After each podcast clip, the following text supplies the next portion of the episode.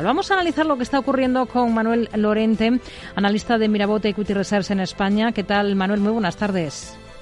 Buenas tardes, Rocío. Bueno, es una jornada en la que tenemos al IBEX muy plano a esta hora de la tarde, en 9.324 puntos día, con el IPC de la eurozona dando argumentos al Banco Central Europeo para insistir en las subidas de tipos, ¿no? Correcto, sí. Eh, si miramos eh, el, dato de inflación, pues podemos decir que, ha sido pobre, ¿no? Con esa, con esa caída moderada hasta el entorno del 8,5% versus el 8,6% del mes de enero. Si miramos el dato de, de inflación subyacente, sin embargo, podemos decir que es malo, ¿no?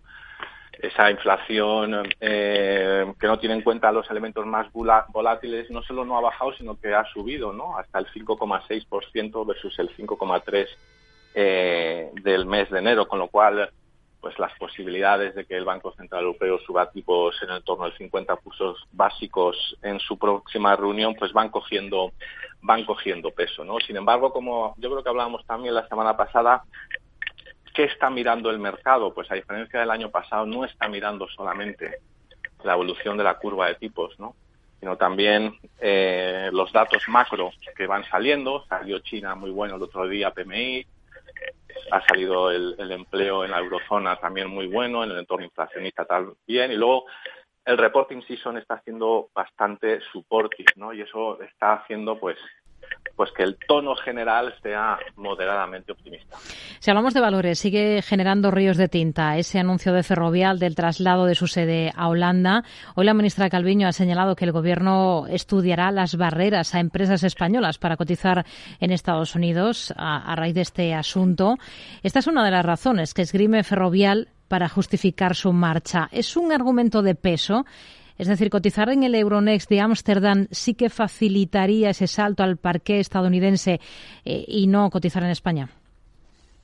Bueno, en primer lugar yo quiero hacer una reflexión, si me permites, con respecto a este tema, ¿no? Porque se nos llena la boca hablando de eh, las bonanzas de los procesos de internalización y de la globalización económica. Sin embargo, cuando compañías dan pasos en ese sentido, de alguna forma nos volvemos a poner la boina, ¿no? Y yo creo que yo creo que el, el, tema invita a una reflexión un poco más eh, estructurada eh, por todas las, las partes, ¿no? También por aclararle un poco a tu audiencia, ¿por qué, por qué Ámsterdam? ¿no? Parece igual un, movimiento un poco exótico, ¿no? Que puede sorprender a la gente. Y aquí yo creo que también merece la pena dar un poco de contexto en el sentido de que en la era post Brexit, ¿no? Y cuando el Reino Unido ha, perdido peso específico dentro de lo que son las finanzas, sobre todo europeas, ¿no? Pues Ámsterdam ha surgido como eh, uno de los grandes ganadores de todo ese proceso de, em, de atracción de talento, capital, etc., etc., etc. Dicho eso, pues bueno, yo creo que el tema de, de cotizar en Ámsterdam, pues en primer lugar a Ferrovial le da un acceso al mercado de capitales más barato. Hay que recordar que el reino de, Holanda pues tiene una calificación de crediticia de triple A, ¿no? Y el reino de España solamente eh, de A. Y eso quiere decir que cuando la compañía va a los mercados de la capitales obtiene una financiación más barata, ¿no? Y Ferrovial tiene 6,5 billones de euros de deuda, con lo cual 100 puntos básicos de ahorro son 65 millones de euros, que no está mal, ¿no? Y con respecto a cotizar en sí en, Estados Unidos, yo creo que es un proceso relativamente natural en lo que es el perfil internacional de la compañía. Hmm. ¿Cuál es la visión que tienen ustedes ahora mismo para Ferrovial? ¿Qué argumentos ven a favor y en contra de estar invertidos ahora en Ferrovial? Bueno, pues de, Ferrovial, pues, eh, pues es una de las grandes empresas españolas con un gran gran track record en, ejecución y sobre todo eh, mm, el racional de sus activos concesionarios muy a largo plazo eh, eh, le da una gran visibilidad en los retornos eh, del capital de esas inversiones, ¿no? Y es un buen hedge contra la inflación, con lo cual, en ese sentido, la calidad de los activos es muy elevada, ¿no?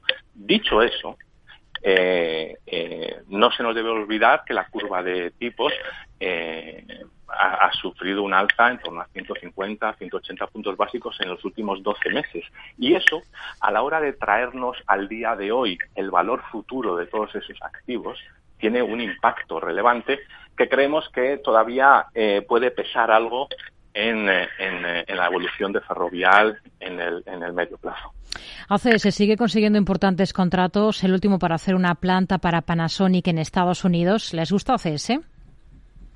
ACS, pues bueno, eh, ACS la verdad es que lleva desde el 2018 un movimiento interesante de em, reposicionamiento, eh, saliéndose de todo el área contratista, y ahí tenemos la salida de, Cobra, a todo lo que es el tema de la gestión de, de infraestructuras. ¿no?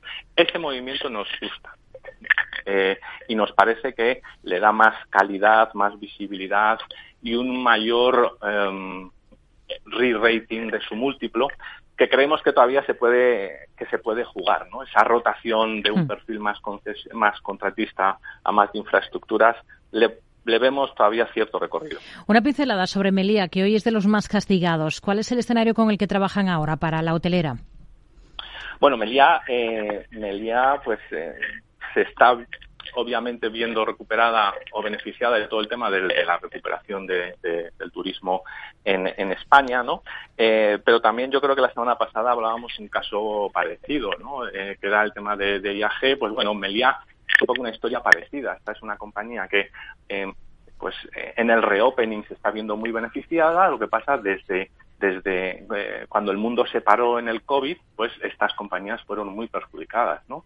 Y, y Melia hoy tiene una deuda eh, pues de en torno a 1,2 billones o 1,8 si las ajustamos por el tema de los alquileres, hmm. que para una compañía que capitaliza 1,4 no está mal, ¿no? Entonces, em, eh, la compañía tendrá que afrontar rotación de activos, normalización de balance, desinversiones y hasta que no veamos todo ese perfil un poco más normalizado, solo la tendríamos en carteras eh, que estuvieran dispuestas a asumir una elevada exposición a riesgo.